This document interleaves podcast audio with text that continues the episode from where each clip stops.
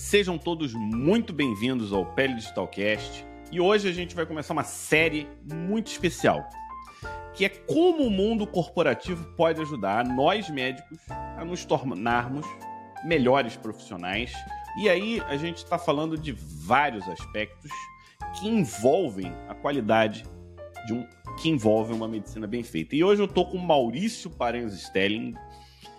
Quem é do Pele Digital já conhece ele do back office, inclusive eu aprendi esse nome com ele, porque no mundo corporativo tem vários nomes. E para quem não sabe, o Maurício ele tem uma formação eclética.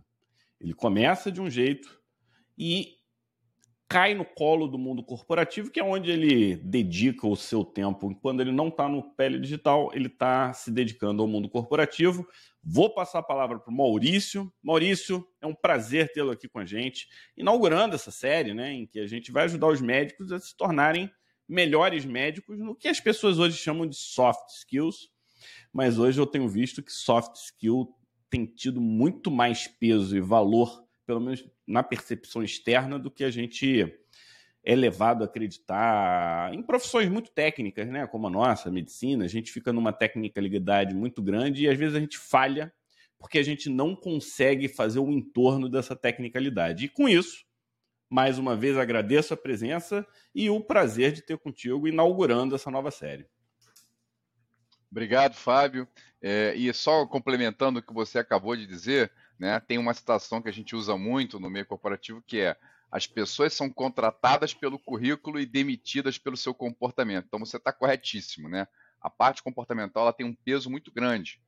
Inclusive, é, fazer um spoiler aqui, já entrando um pouco no assunto. Eu estava ontem apresentando um estudo feito pela Corn Ferry, talvez não seja do conhecimento de vocês, é uma empresa que é uma das maiores consultorias de recursos humanos do mundo, né? Para quem não é da área, de RH talvez não, não tenha ouvido falar no nome, mas ela mostrou é, nesse estudo que o estilo de liderança, né, a forma como empresários, profissionais lideram as pessoas que estão à sua volta, tem um impacto de até 35% no resultado do negócio, no resultado, na performance organizacional. Ou seja, o dinheiro que entra no teu caixa é, 35% dele, em média, média mundial, tem a ver com a forma como você lidera, o seu estilo de se comunicar, de tomar decisões, de delegar, de priorizar as coisas. E agora sim, me apresentando, é, eu comecei a minha carreira na área de tecnologia, fiz a minha formação em análise de sistemas aqui pela PUC do Rio, e muito cedo já caí no mercado de trabalho porque eu era apaixonado né, por computadores e sistemas e aplicações e por volta ali dos meus 27, 28 anos de idade, eu estava liderando algumas equipes e eu tive muitos desafios porque eu não tive nenhum mentor, ninguém que me ensinasse a ser um bom líder de pessoas. Não aprendi isso na escola, os meus chefes anteriores só me jogavam nas missões, né? Eu era promovido porque eu era muito bom tecnicamente. Então, conforme você vai sendo bem sucedido, você vai tendo desafios cada vez maiores, né? Costumo dizer o seguinte: se as metas do ano passado foram todas batidas, o que, que você espera para as metas do próximo ano, Fábio? Que elas abaixem? Que elas subam, né? Com que certeza. subam. A, a vida de ninguém fica mais fácil conforme você vai ser bem sucedido, né? Se você faturou X no ano anterior, você vai querer faturar X mais Y no ano seguinte. E assim por diante. É, e você né? traz um. Você traz um ponto muito interessante, porque é, a gente entrou no mercado de trabalho numa época relativamente parecida, né? Eu sou um pouco mais novo que você, mas é um, é, era uma época um pouco diferente. Então, como era um consultório médico lá atrás? Você tinha um médico e você tinha uma secretária que era uma verdadeira faz-tudo, né? Ela atendia, ela fechava as guias dos convênios, ela é, resolvia contas a pagar, contas a receber, e naquele modelo, naquela época, o eu presa, né, o médico, ele era, o, ele era a empresa. A pessoa física é, era a pessoa jurídica, e isso durante muito tempo até ficou uma discussão, né? Sou pessoa física ou pessoa jurídica. Aí que você me traz esse, essa questão do, do estilo de liderança, Isso remete ao que está acontecendo hoje aqui no meu consultório. O que está acontecendo? Hoje eu tenho uma, é, uma assessora, uma coach, sei lá qual é a melhor palavra, de gestão de pessoas. Porque os estilos, eles têm que bater, né? Ou seja, um estilo de liderança deve combinar com determinados estilos e comportamentos dos stakeholders, vamos botar assim. Para quem não conhece a palavra, o Maurício vai explicar um pouquinho, que também foi outra palavra que eu aprendi aqui no Pele Digital. E é legal, e, essa, e essa, esse é um dos objetivos dessa série, né? A gente começar a trazer terminologias para nós médicos começarmos a entender e começarmos a falar com as pessoas que fazem negócio. Porque o consultório é um business. E como todo bom business, a gente quer que ele seja um negócio de sucesso.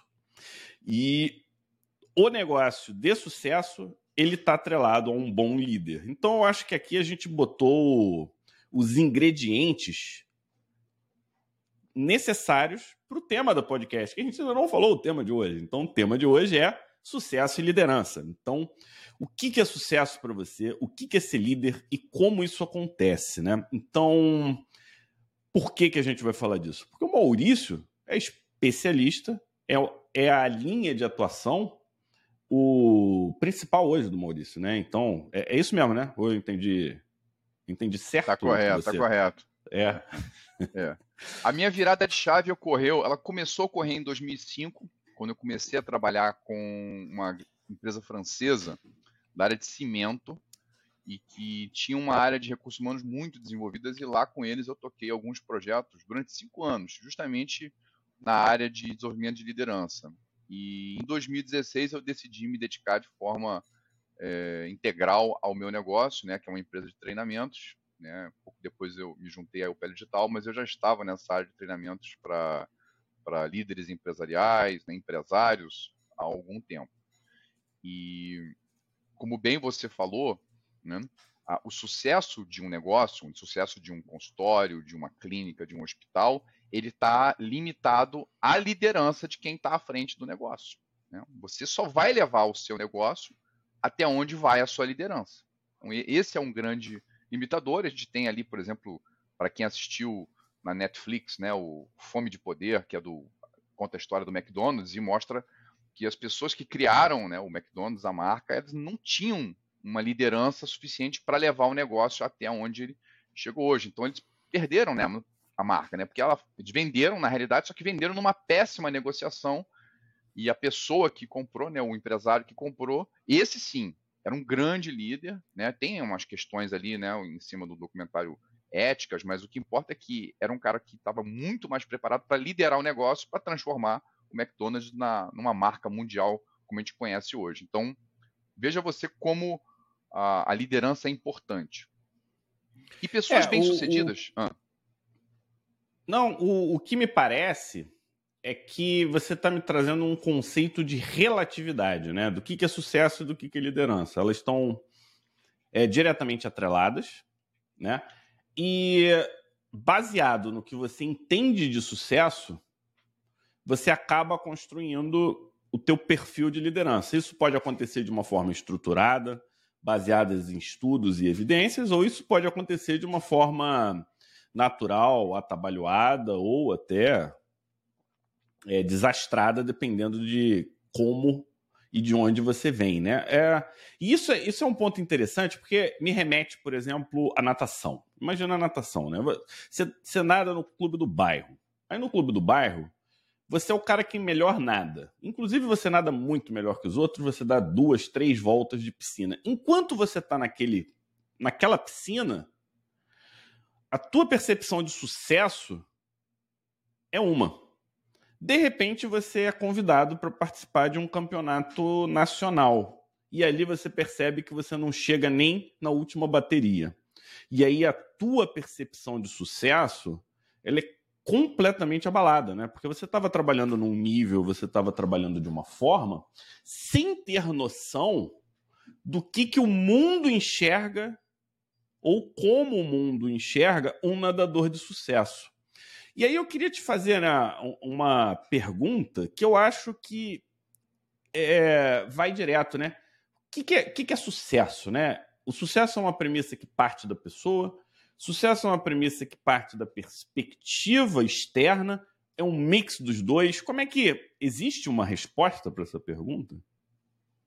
É, o sucesso ele está muito atrelado à sua própria percepção do que é sucesso, né? Quem está à sua volta e como é que você enxerga os teus resultados. A gente acaba vivendo dentro de uma bolha, né, em que a gente só enxerga aquilo que está à nossa volta. E o teu exemplo aí da natação foi muito bom porque ele demonstra exatamente isso. O, o médico, né, que está ali dentro da sua rotina, seja num, num consultório, numa clínica, num, num, hospital, ele chegou até onde ele chegou graças, né, a tudo que ele fez e, e essa essa trajetória né, que ele considera bem sucedida, ao mesmo tempo ajuda ele a se manter resiliente e positivo quanto ao futuro, mas cria um efeito colateral que atrapalha uh, o desenvolvimento dele como líder, como empresário e o desenvolvimento profissional. E, e essa, esse efeito a gente chama de ilusão do sucesso. Né? O que é ilusão do sucesso? É, é quero saber, quero saber. Da seguinte maneira, é eu me comporto dessa maneira e sou bem-sucedido, por isso eu devo ser bem-sucedido porque me comporto dessa maneira. Né? Ou seja, quanto mais bem-sucedido nós somos, mais reforço positivo a gente recebe pelos nossos comportamentos. Mais pessoas vão rir das nossas piadas, mais as pessoas vão fingir que nós somos inteligentes. Ou seja, quanto mais bem-sucedido a gente é, é, menos feedback negativo a gente recebe. Essa é a verdade. Então, você está ali dentro da sua bolha, né, que é o sua clínica, você tem um trabalho na universidade, você é uma grande autoridade dentro desses meios onde você trafega, e é pouco provável que as pessoas, especialmente as que mais gostam de você, venham trazer críticas. Né? Algumas conseguem e outras, e quanto mais as pessoas gostam, mais dificuldade elas têm, porque, ó, por que eu vou estragar minha relação com o Fábio, né? dizendo que ele tem que melhorar nessa área aqui. Ele já é muito bom, é, deixa para lá, né? Não vou me desgastar com ele, vai que ele não gosta do que eu disse. Então, a ilusão do sucesso, né? Ela tem um efeito negativo, justamente pela nessa vida, né? Dentro da nossa bolha de ser bem sucedido. É, eu, eu acho isso bem interessante, porque a comparabilidade é uma faca de dois gumes, total, né? Porque, por um lado, enquanto quando você se compara, você tende a comparar o seu pior com o melhor do vizinho, né? Então você pega. Você se conhece plenamente, mas você conhece só o que o vizinho mostra para você. Raramente você tem informações insider de um vizinho, de um concorrente, uma coisa do tipo. Vamos, vamos pousar no mundo dos médicos. Eu tenho meu consultório, eu acho que eu mando bem tenho um faturamento X, tenho uma quantidade X de pacientes, tenho uma agenda que me deixa satisfeito. E, paralelamente, outros consultórios estão aparecendo, outras pessoas estão entrando no mercado. Imediatamente você não sofre nada. Mas, se pela perspectiva dos pacientes eles não te enxergarem mais como um médico de sucesso, em algum momento isso vai aparecer. E quando isso aparecer para você, talvez seja muito tarde ou você esteja numa situação muito difícil de recuperar, porque o óbvio ele demora um tempo para ter impacto né, na vida da pessoa. Então, você tem um hiato aí muito grande. E aí eu volto à questão, né? A gente tem que olhar a concorrência, a gente tem que se comparar para a gente poder ter o ajuste interno da definição de sucesso, para assim a gente modelar esse líder que quer chegar num novo local ou manter o local onde ele quer chegar. Eu não sei se eu acabei me enrolando muito a pergunta, mas o Maurício é o cara que sabe transformar frases complexas em frases simples e ele vai transformar isso para vocês. Tá certo. São duas perspectivas mesmo, tá? A primeira é você no mercado que você está inserido e a segunda é você com você mesmo. Se você está sempre se desenvolvendo numa perspectiva interna, ou seja, eu olho para mim hoje, olho como eu me saí no último ano e eu vejo que eu estou melhor. Eu estou liderando melhor meu time, eu consegui organizar melhor os processos dentro da minha clínica, é, o atendimento está mais ágil, né, o acompanhamento está mais ágil, é, os, os, clientes vêm, é, retornam e trazem novos clientes, indicam o meu trabalho. Então, isso é uma coisa é, a partir de uma perspectiva interna, ou seja, eu estou melhor comparado comigo mesmo, né, olhando para o passado. E a perspectiva externa que você apontou, ela é muito relevante porque novos players, né, como você disse aí, podem surgir no mercado e dar uma sacudida. Isso está acontecendo o tempo todo, especialmente por conta da tecnologia e inovação. Né? Não existe mais a possibilidade da pessoa abrir mão de inovação e tecnologia em nenhum negócio, absolutamente nenhum negócio. Porque todos os negócios eles têm que estar é, de olho em como é que podem inovar e usar a tecnologia para se tornarem melhores, mais rápidos, mais ágeis, com menos custo, atraindo mais clientes. Né? Então, o mercado externo ele tem um, um impacto muito grande, sim. Olhando na perspectiva interna, né, qual que é o maior inimigo do seu autodesenvolvimento? É o seu avó. ego. é a avó? É a avó. Não, não. Porque a avó, ela fala para você, quando você passa na faculdade ah. de medicina, a avó fala: Meus parabéns, meu neto, você é muito inteligente. Aí Sim. você entra com esse input. É, ainda mais medicina, né? Porque é o, são vestibulares muito disputados. É, as pessoas entram com notas muito altas. E aí a avó ela valida isso de uma certa forma. No caso da residência, quando você passa na residência, que é um outro é um é uma outra disputa, né? Você precisa passar. A avó ela volta e fala: "Mas você é muito inteligente, meu neto". E aí você por duas vezes recebe esse input. E aí, quando você começa a acreditar nisso, é, isso, isso vira. Isso pode virar o problema, né? Que é o que você está falando, não apenas ego, é, mas é mais do que isso. Isso gera falácias, né? Falácias são mudanças de linha de raciocínio baseados na tua interpretação interna. E eu vou dar um exemplo muito comum na medicina. Chama-se é, efeito Dunning-Kruger. Então o cara vai, ele estuda muito para poder passar na prova de residência. Então ele tem um conhecimento teórico desproporcionalmente mais alto do que a aplicabilidade técnica daquele conhecimento teórico. Então ele, ele entra muito poderoso. E isso faz com que ele acredite muito nas informações que ele conclui. Ou seja, ele chega a uma conclusão e ele acredita piamente nisso. E, paralelamente, o efeito Dunning-Kruger ele tem um efeito inverso em pessoas muito experientes. Pessoas muito experientes tendem a desvalorizar o seu conhecimento, enquanto pessoas pouco experientes tendem a hipervalorizar. Num ambiente de ego inflado, isso é uma combinação é, muito cruel, tanto do ponto de vista técnico, ou seja, você corre o risco de ter uma qualidade técnica muito, muito baixa. Só que qualidade técnica é difícil de ser avaliado por leigo, né? É, a gente sabe que medicina não é resultado, não é só resultado que te traz qualidade. E nem sempre o resultado ele vem das escolhas certas. Às vezes a escolha errada acaba chegando num resultado satisfatório. Então, tecnicamente, a gente não consegue ser avaliado.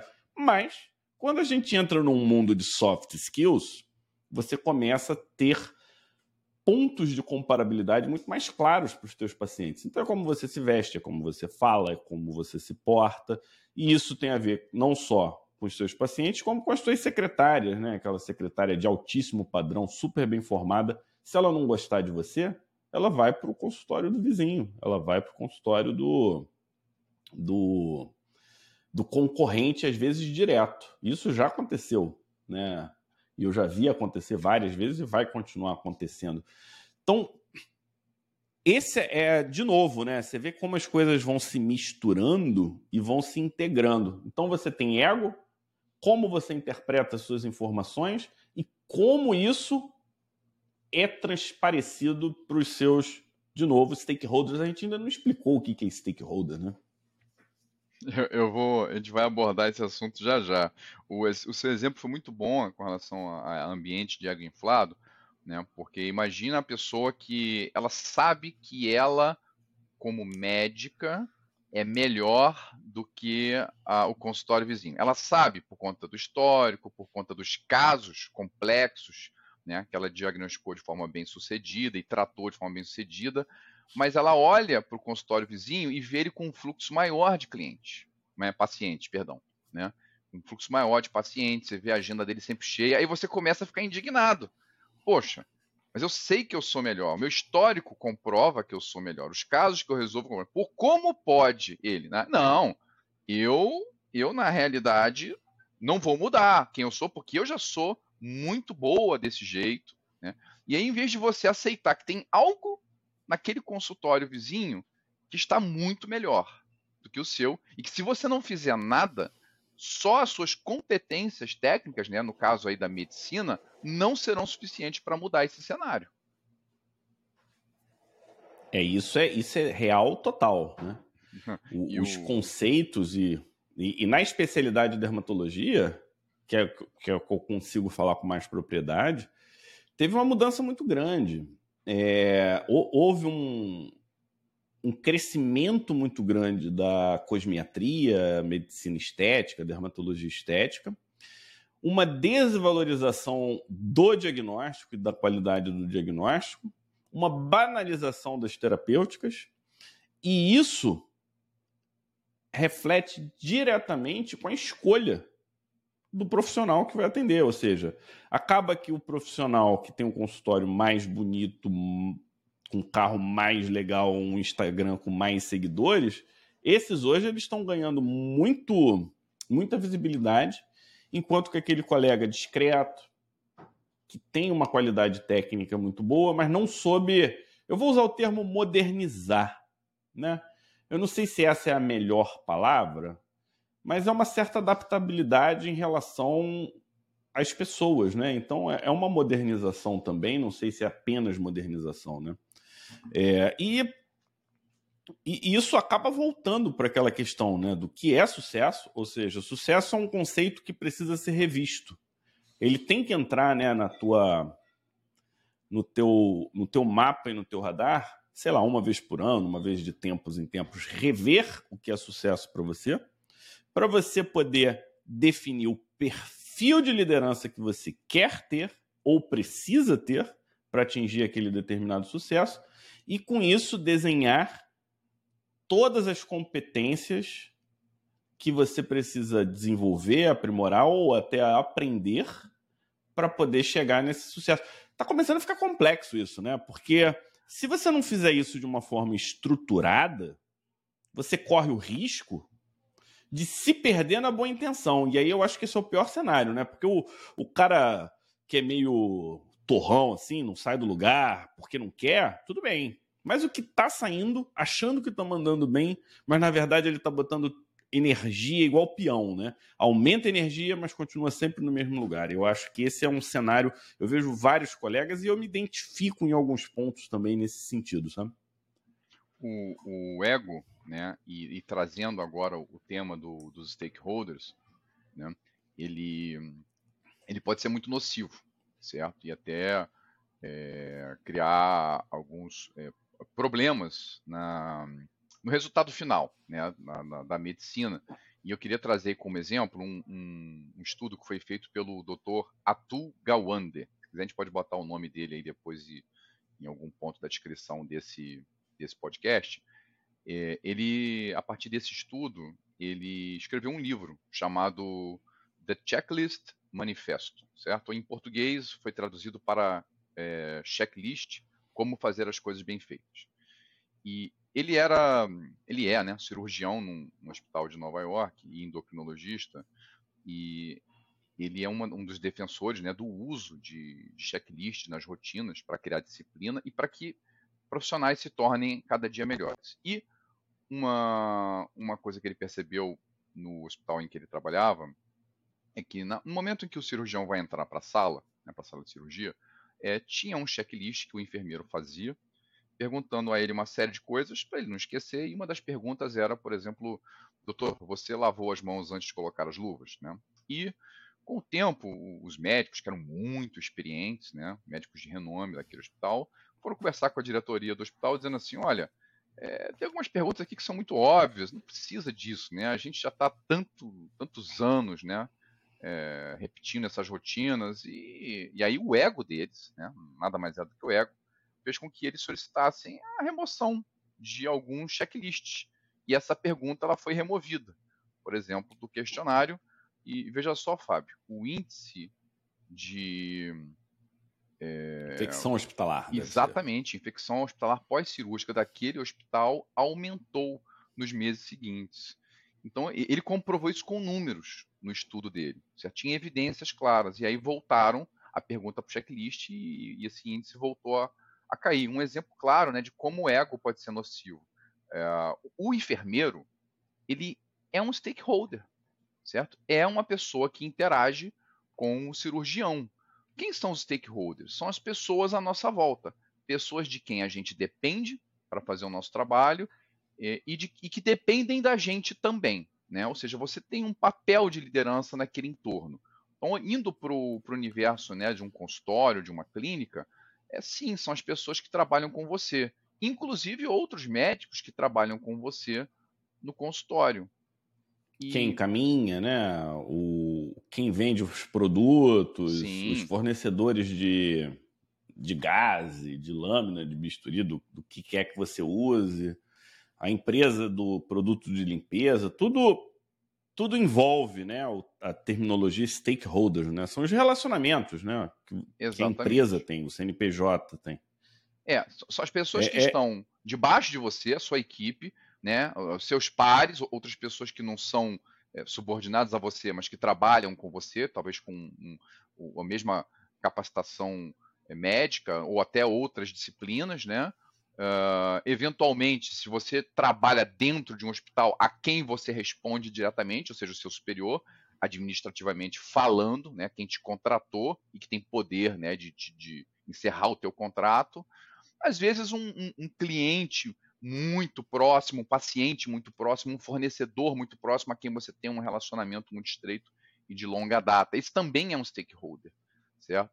Então, muitas vezes, Fábio, as pessoas elas uh, primeiro têm dificuldade em encontrar aquilo que elas precisam modificar né, na sua, nos seus comportamentos e segundo elas têm dificuldade não só em identificar mas também modificar em si certo ou seja mudar alguns comportamentos para se tornarem profissionais melhores né, ou seja mais bem sucedidos líderes melhores e qual o papel do stakeholder dessas pessoas no nosso entorno né?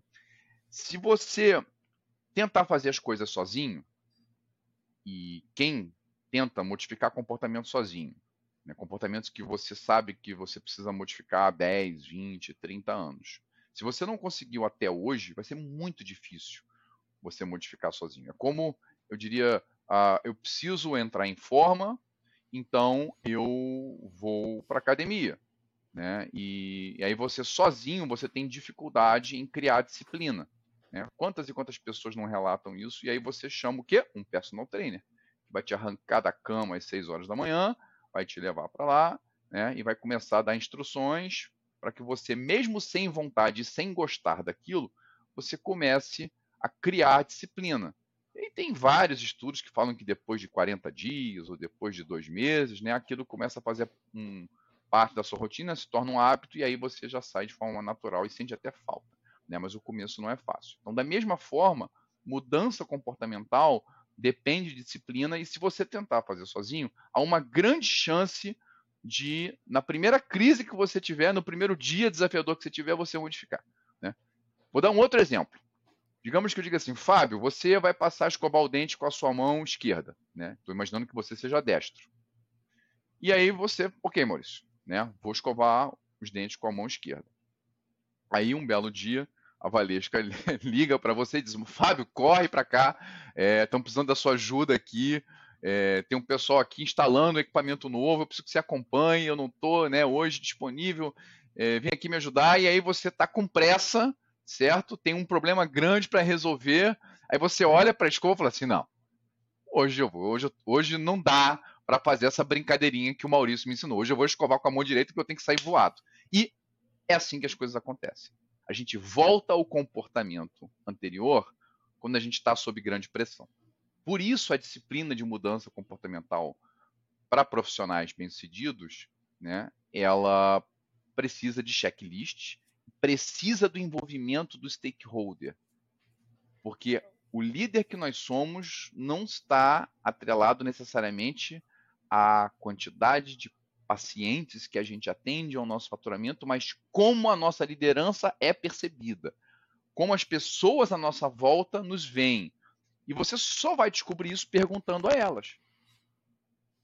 Perguntando essas pessoas. É, isso é.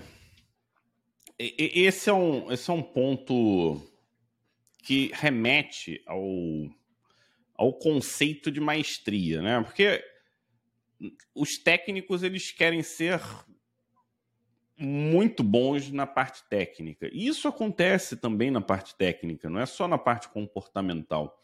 Então, toda vez que você está aprendendo e aplicando um determinado conhecimento, você precisa de feedback, você precisa de devolutiva.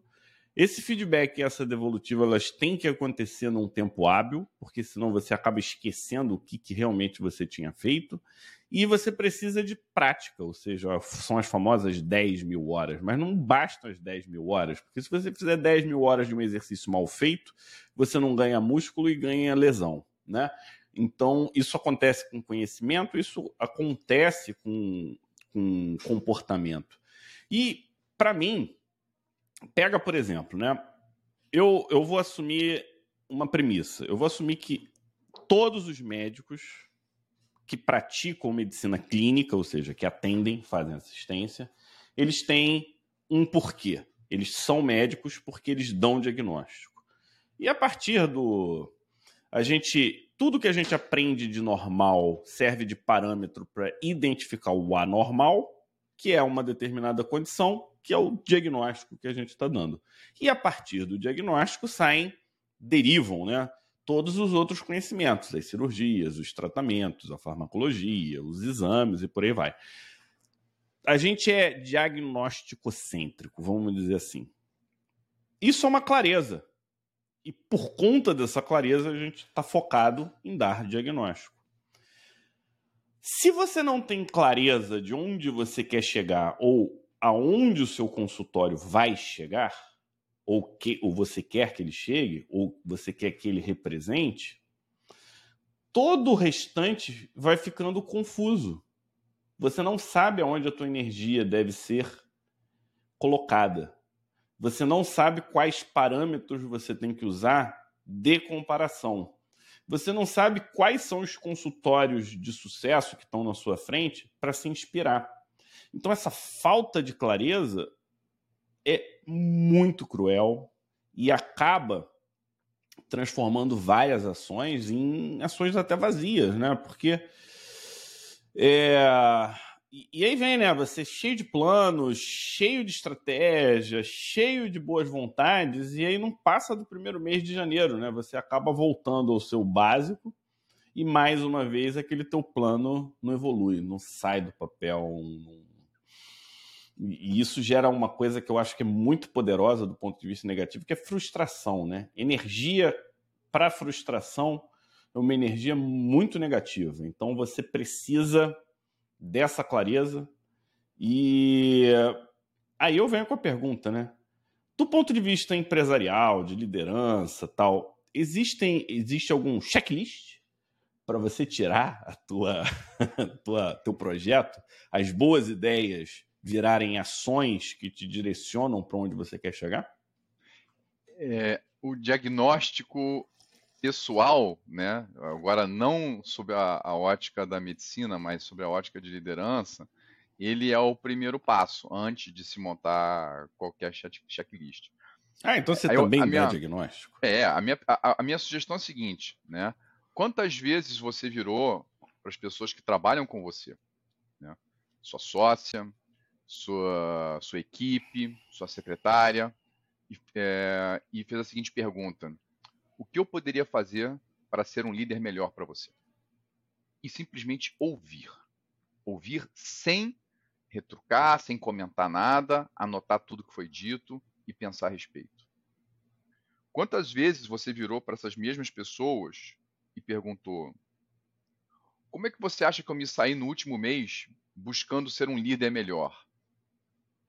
Consegui demonstrar novos comportamentos, você me acompanhou, você tem novas sugestões para mim, certo? Então, o papel dos stakeholders né, nessa equação que é como pessoas bem-sucedidas se desenvolvem, é trazer né, é, sugestões, muitas vezes comportamentais de detalhes. Eu vou dar aqui um exemplo de algo que aconteceu comigo há acho que uns 10 anos atrás. Eu estava na época. Não, tem mais de 10 anos isso.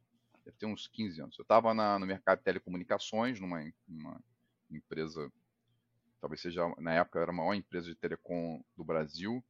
Eu era executivo lá. E eu lembro que tinha um colega meu que é, ele chegava no, no, andar né, do nosso prédio onde a gente trabalhava, ele já saía do elevador com o celular na mão, bradando, né, falando alto, reclamando, gritando. Ele passava pelas mesas, né, onde estava a equipe dele, sentava no, ali no computador, desligava o telefone e já começava a dar ordens para todo mundo. E ele tinha um, um problema sério lá na, na, questão do desempenho do time dele, vira e mexe, ele perdia alguém talentoso. E aí eu saí para almoçar com ele um dia, eu falei assim, é, cara, será que eu, você me permitiria dar uma sugestão a você? Apenas uma. Ele, sim, claro, porque eu preciso melhorar alguma coisa? Eu falei assim, não, só uma sugestão. É, eu vejo que todo dia você chega já com o celular, né, já a, a mil por hora, já distribuindo, né, delegando tarefas. Então, se você experimentasse chegar no, no, no escritório sem o telefone ligado, né, sair do elevador, é, sem estar tá falando no telefone e dá um sorriso e um bom dia para sua equipe. Só isso. Aí você senta no seu computador e aí você pode começar do jeito que você quiser, né? Dando ordem daquilo, se exaltando, não vai deixar de ser você. Mas eu queria muda só isso, Fábio. É, avaliação seguinte, né? do trabalho dele, pela equipe dele, né? Que a empresa ela roda uma avaliação em que os, os empregados, né, os colaboradores avaliam os líderes. A gente chama isso de avaliação 360 foi 70% melhor do que todos os anos anteriores, porque ele só passou a sorrir e dar bom dia. Só isso. Olha uma mudança pequena, certo? Eu não era um stakeholder é, da, dele. Do ponto de vista uhum. operacional, não mudou foi quase nada, né? Nada. Foi só uma coisa comportamental, Sim. simples. E, e, eu vou te falar, Maurício, o que, que acontece, né? A, a formação do médico, ela, é, ela é muito SUS, né? Então a gente está falando de locais que muitas vezes não têm as melhores condições de trabalho, tá? É, e muitas vezes você precisa se virar nos 30, ou seja, aquele checklist bonitinho, ou aquele pop que está na moda, né? o pop de como tem que ser feito, ou aquela teoria muito linda e apresentada nos melhores guidelines, você não, consegui, não consegue aplicar daquele jeito. Você precisa se adaptar. Ah, não tem o lâmina tal, usa a lâmina Y. Ah, não tem isso, então usa aquilo. E aí você resolve o problema com o que você tem. Você faz isso uma, duas, cem, mil, dez mil. Você faz isso inúmeras vezes. Então a gente carrega isso com a gente. E aí a gente tem um conceito: se vira. Porque a gente aprendeu a se virar. E eu vou te falar que esse talvez tenha sido o primeiro grande choque que eu tive como líder. Falou, cara, missão dada é missão cumprida. Sempre foi assim comigo. Você falou isso lá no início, né? Você, como era muito bom tecnicamente, as condições não, não fazia tanta diferença. O comportamento para você também não fazia tanta diferença. O problema é você estender isso para todas as outras pessoas, porque as pessoas são diferentes, funcionam de forma diferente e têm preparos técnicos diferentes. Com isso, acabam tendo é, segurança profissionais diferentes. E isso interfere diretamente com a relação. Quanto mais inseguro você é, mais feedback positivo você precisa. Quanto mais certeiro você é do ponto de vista técnico, menos importante é o feedback para aquilo que você é seguro. Então, essa clareza só veio, Maurício, de fora para dentro. Isso não veio de dentro para fora. Sim. Eu, você me conhece, então você sabe que é, é, tipo sensibilidade de uma rocha, né? Isso mudou, isso mudou, mas durante muito tempo foi, foi assim. E, e atrapalha. E no fim, sabe o que acaba acontecendo? Atrapalha o teu resultado técnico. Aquela tua tecnicalidade que era ótima, deixa de ser ótima porque você não consegue contaminar positivamente. Você transforma isso como uma coisa ruim. A tua relação profissional é ruim, acaba sendo ruim. Então, é, a gente muitas vezes aprende a duras penas algo, né? Que se a gente tivesse um líder, alguém que olhasse diferente, olhasse por um prisma diferente, né? Um prisma de, da psicologia, um prisma da antropologia, um prisma da filosofia, ou seja, te traz um outro prisma e aí te coloca em xeque. E muitas vezes, aí a gente fala do ego, né? A gente precisa de alguém intelectualmente no mesmo padrão para fazer isso, porque senão meio que você, o teu ego não te permite ouvir. Então é, é essa é uma equação complexa, né? Então a gente precisa reconhecer a nossa, a nossa necessidade. A gente precisa de alguém que faça esse diagnóstico. Então você falou para gente, né? Tem diagnóstico de você, você. Qual o teu diagnóstico? É, eu acredito também que a tua equipe, ela, você se adapta à equipe, mas você tem que ter uma equipe um pouco direcionada para o teu estilo. Eu não acho que você tem que mudar completamente. Eu acho que você tem que manter teu estilo, se adapta, mas o teu estilo é o seu. Mas monta um time nessa, nesse cenário. E com isso, cara, eu só quero uma coisa. Só uma. A fórmula do sucesso para eu ser o líder do jeito que eu sou, mas um líder melhor, com uma equipe perfeita, para eu chegar no que eu entendo o que é um sucesso, né? Eu quero ser um médico de sucesso, mantendo as minhas características, mas aprimorando o que é bom e mitigando e até eliminando aquilo que me atrapalha, né? Qual é a fórmula de sucesso? Só hum. aceito uma, hein? então, o, esse desafio que você retrata, né, em ambientes com, com, em que o ego atrapalha muito, né, num, isso, isso ocorre em diversos ambientes, tá, Fábio? Não estamos falando só do meio médico, não. Eu vi, eu percorro aí o mercado corporativo, tem segmentos em que isso é bem desafiador.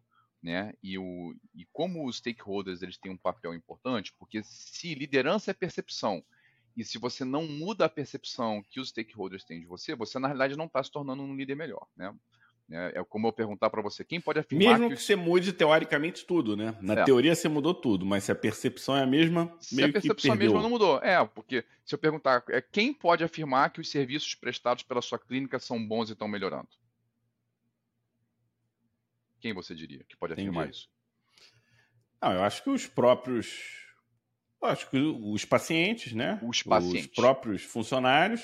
É, os também, pacientes. acho que eles têm essa percepção. É, mas principalmente os pacientes, porque eles consomem o serviço. E quem consome o serviço é quem pode afirmar se o serviço é bom. Mesmo que você ache o seu serviço incrível, se os pacientes não acham, então ele não é. Né? E, e, e quem pode afirmar que uma liderança é boa e está melhorando? Os liderados. Exatamente. Aí entram os stakeholders. Por quê? Porque a sua equipe, os seus sócios, né, é, os seus parceiros que trabalham com você, eles consomem a sua liderança. Da mesma forma que é o paciente que consome o serviço da clínica e pode dizer se o serviço é bom, quem consome a liderança é que pode afirmar se aquele líder é bom e está melhorando. Então, o, e o ego sendo um dificultador, né, a gente não consegue se limitar somente ao feedback, né, que é a técnica mais usada para você descobrir o que, que você precisa melhorar, para se tornar uma pessoa ainda mais bem-sucedida, né? Você se desenvolver mais. E foi aí que eu conheci, em 2017, uma técnica diferente do feedback, que é o feed forward, né? Eu aprendi Eu isso... prefiro essa, porque não, nada de olhar para trás, olha para frente. Exatamente, né? O Dr. Marshall Goldsmith, que é um psicólogo, ele, ele não criou o feed forward. Feed forward é um, um termo antigo Porém, o, o método atual que está sendo utilizado por empresas de todos os segmentos no mundo inteiro, ele foi cunhado pelo, pelo Marshall. Eu comecei a, a adotar com as empresas em que eu atuava em 2017 e a taxa de sucesso é de 95%. Ou seja, 95% dos líderes que realmente engajam suas equipes no uso do feed forward, eles se tornam pessoas melhores. Como é que eu sei isso? Porque eu mensuro. Pô, você não tá treinando a gente aqui no Pele Digital, Maurício. Porra, escondendo o jogo aí, cara. Eu mensuro isso porque se você mede qual é a percepção daquele profissional antes de usar e depois mede novamente a percepção depois, né?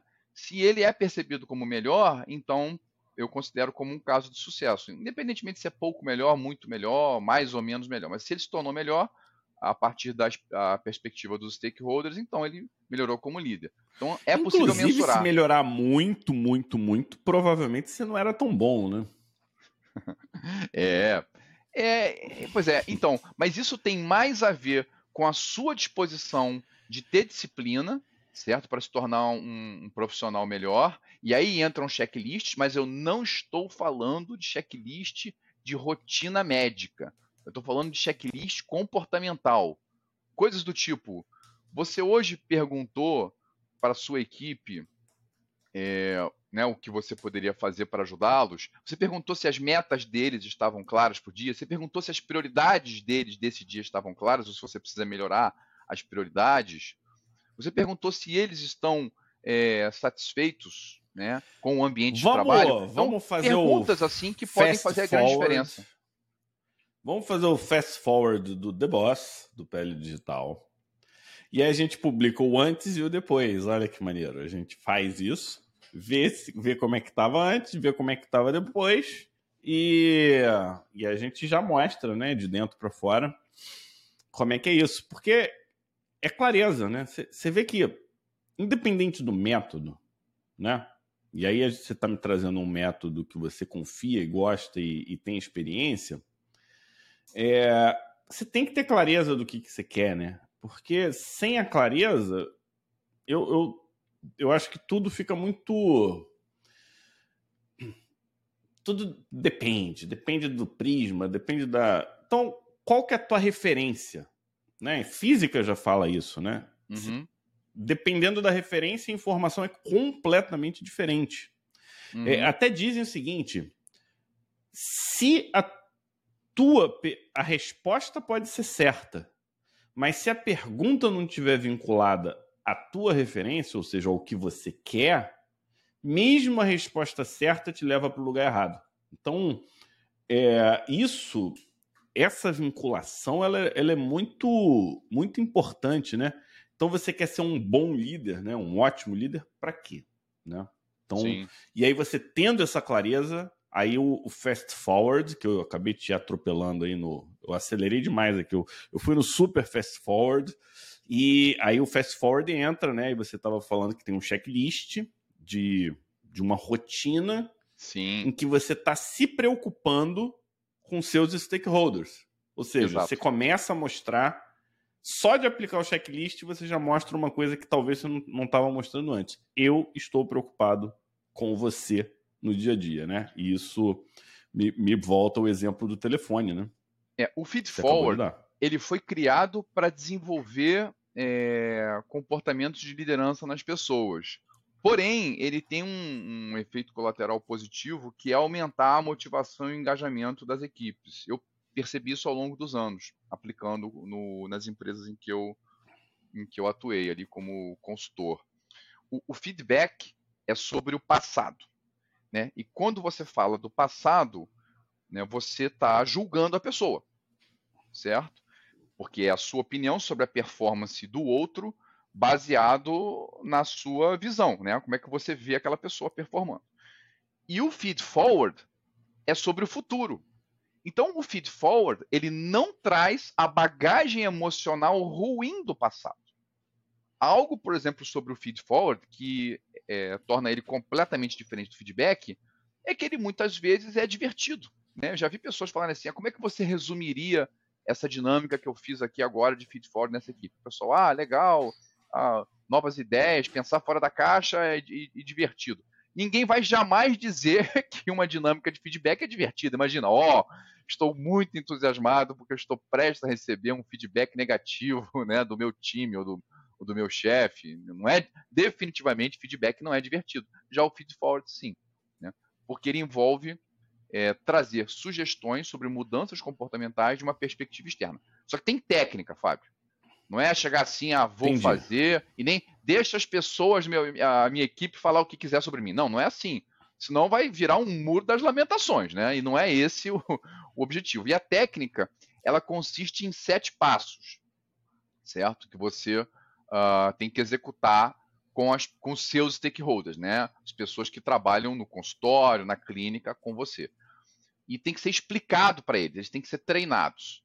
Então, eu, assim, se eu fosse fazer aqui, né, nesse podcast, vai levar mais uma hora para gente, a gente detalhar. A gente pode depois entrar em, em partes né, do, do assunto em outras edições, mas o que eu fiz, né, até para conseguir divulgar, né? Como é que as pessoas podem usar o feed forward é, dentro das suas rotinas de trabalho para se desenvolverem, né? se tornarem profissionais melhores, líderes melhores ou empreendedores melhores dentro dos seus consultórios, clínicas. Né? Então eu peguei esse conhecimento todo de aplicação da técnica aí, que tem mais ou menos uh, de 2017 para cá, estamos falando aí de sete anos, né? É, e que eu venho é, atuando de forma muito bem sucedida para todo tipo de segmento que você pode imaginar. Uh, e montei um, um, um, curso rápido, né, um curso de feed forward avançado com todas as técnicas e ferramentas. E é um curso curto, né? Você consegue fazer ele ali em dois, três dias. Né? As aulas somadas não, não passam de 40 minutos, só que você tem que fazer, né, assistir a aula e, e depois botar em prática. Porque o, o grande desafio de líderes, né, profissionais bem-sucedidos, não é aprender a prática de liderança, mas sim praticar aquilo que você aprendeu sobre liderança. Né? O desafio não está no know-how, está no show-how, está em demonstrar novos comportamentos para você ser um líder melhor, ser um profissional melhor. É na demonstração que a gente muda. Né? Você já viu alguém que tinha falado: Ah, eu li vários livros de liderança aqui, biografias de líderes, eu sempre vou a eventos, assisto né, seminários, eu, eu vou, faço workshops. Só que parece que no dia a dia essa pessoa rasgou tudo que ela diz para você que leu, porque ela não pratica essa liderança que ela tanto menciona. Certo? É, ó... é você sabe que, voltando para a medicina, será que alguém no mundo que fume não saiba que fumar faz mal para a saúde? Exatamente. Então, o conhecimento ele não é suficiente para mudanças comportamentais. O conhecimento sozinho ele não é volicional. Volicional, essa é a palavra. Então, qualquer campanha de conscientização ela não muda atitude. Nenhuma campanha muda atitude. Ela muda consciência. Da consciência para atitude, você precisa conexão. Você precisa de exemplos em que você se identifique. Então vamos pegar o tabagismo de novo. O seu pai faleceu de câncer de pulmão porque ele era tabagista. Você não fuma. Entendeu? É, o seu pai tem problema de alcoolismo e por conta disso a família teve problemas. Você não bebe. Então você sabe que álcool não é bom. Você teve problema familiar com álcool você se identificou com o problema e não quer o problema para você. Então, nesse caso, a gente não está falando de problema, a gente está falando de solução, né? Então, você se você ter um, um ponto de inspiração, um, um líder, modelo, um guru, um coach, uma coisa, uma pessoa que se admire, vai fazer com que aquela conscientização vire ação, conscientização, né? Então, a uhum. ação é, é, um, é um ponto necessário. É legal porque a gente vai botar o link né, desse treinamento rápido. Não esperem é, que com esses, com esses vídeos apenas isso vire ação, mas vocês vão ter uma real conscientização. Eu não conheço, eu nunca vi, então eu estou falando aqui. É, eu vou ter que praticar. Não sei se dá para fazer tipo um carrosselzinho com sete passos, né? Que a gente poderia fazer um post desse pro, pro pessoal Sim. do Pele Digital lá no Instagram, só para o pessoal conhecer. Eu acho que a, a, fase de conscientização é muito importante e quem tiver no momento, na fase de desenvolver essa aptidão, que não é nata, né? Ela não vem genética, é, ela é treinada. É, tá aí, é, é um caminho que você vai utilizar em qualquer local, serviço público, no teu consultório, no centro cirúrgico com a tua equipe, é, como médico de família, conversando né, com a comunidade, interagindo com a comunidade, como gestor de saúde pública, e, e esses são alguns dos vários exemplos. Né? Como médico, a gente tem vários stakeholders, independente se a gente é chefe, se a gente só está no ambulatório, a gente interage. E isso é fundamental para quê, Maurício? Para melhorar a qualidade do diagnóstico. Porque eu não sei se você sabe, se a tua receita estiver certa, mas o paciente não faz, isso é erro médico. Erro médico, eu falo, não é do médico, é erro do sistema de saúde. Qualquer erro do sistema de saúde hoje é chamado de erro médico. Então, não basta saber, as suas ações elas têm que virar inspiração e essa inspiração ela vem da tua capacidade de liderança e isso está diretamente vinculado ao conceito de sucesso. Agradeço a presença, Maurício. Vamos, Maurício, para quem não sabe, ele vai capitanear essa linha editorial dentro do PL Digital. Eu, como sou ciumento, eu vou participar também, até para a gente trazer a conexão né, do mundo empresarial com o mundo médico, para a gente fazer essa conexão, que a gente já viu que é importante a conexão para geração. Obrigado, Maurício. E Obrigado, não sei Fábio. quando, mas até o próximo episódio aí, que a gente vai ter sobre essa linha editorial que a gente nem tem nome ainda. Então, e vamos aí. praticar o feed um forward. Isso aí, as palavras finais são tuas. Se você quiser dar alguma mensagem, beleza? Senão a gente manda um tchau e até o próximo episódio. Para quem não é do PL Digital, se você gostou dessa linha editorial, não esqueça, né? Mande para um colega, mande para um amigo, é, faça teu comentário, porque isso é, é um retorno, né? Será que a gente quer, como médico, conhecer mais das boas práticas do mundo empresarial? Então, Maurício, finalize aí com a tua mensagem e até o próximo episódio. Obrigado pela, pelo convite. É, foi um, uma honra e um privilégio estar aqui com vocês. É, tudo que eu puder contribuir para a comunidade do Pele Digital eu vou trazer, né, de conteúdo de classe mundial. É, o Fit Forward eu acho que é um bom primeiro passo para quem é curioso e quer conhecer técnicas que são bem sucedidas. O, enfim, vamos estar tá lá com o curso disponível para acesso gratuito por, por 15 dias e colocar em prática, gente. A mensagem final é essa, né? De nada adianta a gente estudar se a gente não pratica aquilo que a gente aprendeu. E liderança não é diferente. Demonstrar novos comportamentos é o, é o primeiro passo. Então, desejo a todos aí um bom proveito do, do material e fico aí também à disposição para dúvidas aí pelos canais habituais. Grande abraço a todos. Isso aí, até a próxima.